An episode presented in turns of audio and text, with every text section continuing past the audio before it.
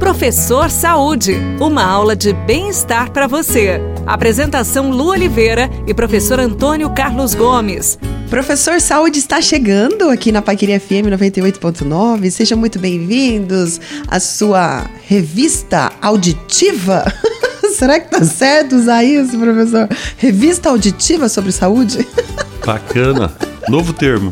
Novo termo aqui, ó. Beijo grande pro Moisés Nascimento, pra Olinda Grow, pro Denir Moraes, pro Henrique César de Andrade e pra Maria Adamis. Mas a pergunta de hoje é do Paulo Mendes, professor de Educação Física. Olha que legal, temos uma pergunta de um, de um colega de profissão, professor Antônio. Que bacana. E o Paulo, ele faz uma pergunta meio técnica, mas serve para todo mundo, hein, pessoal? para todo mundo, inclusive para você aí, ó, que não é da área da educação física, volume, intensidade. Como que define isso? Ele está tentando entender melhor essa questão aí, professor.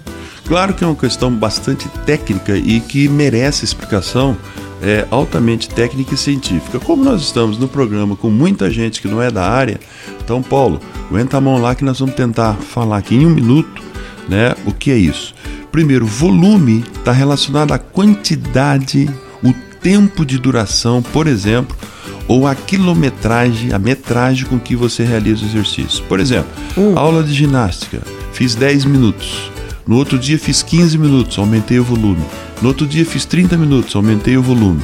Certo. Por que, que eu aumentei o volume? Ao aumentar o tempo, eu aumentei a quantidade de ações motoras que eu realizo durante a aula. Perfeito. Pronto. Aí nós estamos falando em volume.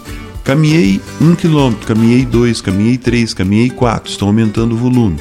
Realizei uma série, passei a fazer duas, três séries, estou aumentando o volume. Né? Então, esse, são, esse é o processo que nós chamamos de volume de treino. Intensidade. A intensidade está relacionada ao ritmo que eu realizo o exercício. Tá? Às vezes eu faço 15 minutos e em 15 minutos eu realizo, é, por exemplo, 200 movimentos. Tá? Uhum.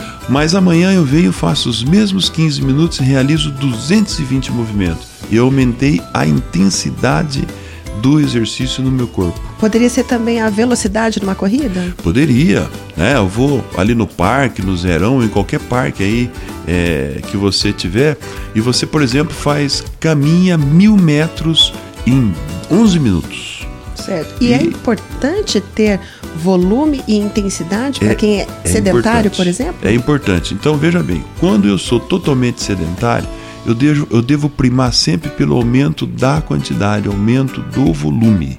Tá? Uhum. Ou seja, não me preocupe em colocar mais peso na musculação, não me preocupe em andar muito rápido, em nadar muito rápido, em pedalar muito rápido e nem em pesos grandes.